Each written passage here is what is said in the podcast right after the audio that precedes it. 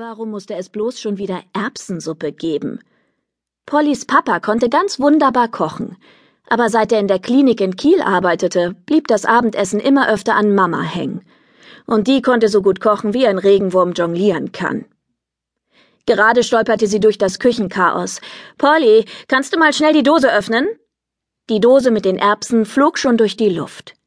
Missmutig zog Polly die große Küchenschublade auf. Da, wo eigentlich der Dosenöffner liegen sollte, lag eine Klobürste. Der Dosenöffner ist nicht da, Mama.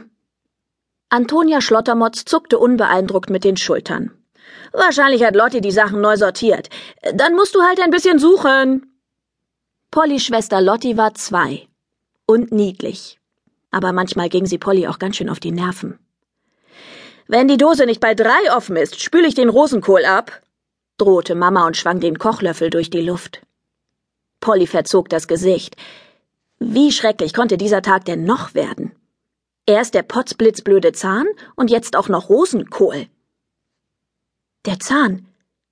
Genau. Plötzlich hatte Polly eine Idee. Zu irgendetwas musste dieses Riesending doch gut sein, oder? Und tatsächlich. Ohne große Mühe durchbohrte der neue Eckzahn den Dosendeckel, und noch bevor Mama überhaupt anfangen konnte, bis drei zu zählen, fiel der Deckel scheppernd zu Boden. Der Deckel war aber nicht das Einzige, was schepperte, denn als Mama sah, wie Polly die Dose öffnete, ließ sie vor Schreck den zischenden Kochtopf fallen.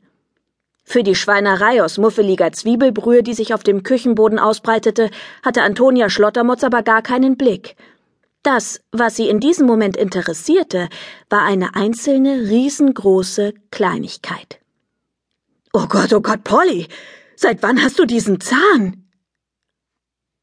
Das Gute an diesem Abend war, dass es nun doch keine obererbsige Suppe mehr gab, sondern eine Pizza vom lustigen Luigi. Das weniger Gute war, dass Papa wie ein Blitz nach Hause gekommen war und nun saßen Pollys Eltern mit offenem Mund vor ihrer älteren Tochter und betrachteten ihren Zahn. Papa schluckte. Wie schlimm ist es, Antonia? Sieht man doch, rief Mama. Er ist ziemlich groß.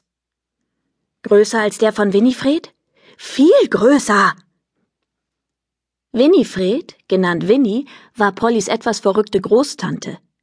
Polly mochte sie sehr, was sie allerdings mit diesem potzblitzbescheuerten Zahn zu tun haben sollte, konnte sie sich beim besten Willen nicht vorstellen. Schließlich griff Mama nach Pollys Hand. Polly, ich weiß wirklich nicht, wie ich es dir sagen soll, aber. Also, Tante Winnie ist ein Vampir. Ein Vampir? Polly musste laut lachen. Klar, und ich bin die Prinzessin auf der Erbse. Nein, Polly, Schatz, sagte Papa ernst. Du bist wahrscheinlich auch ein Vampir. Ich bin auch ein Vampir? Polly starrte ihre Eltern ungläubig an und wartete darauf, dass sie endlich in herzhaftes Lachen ausbrechen würden.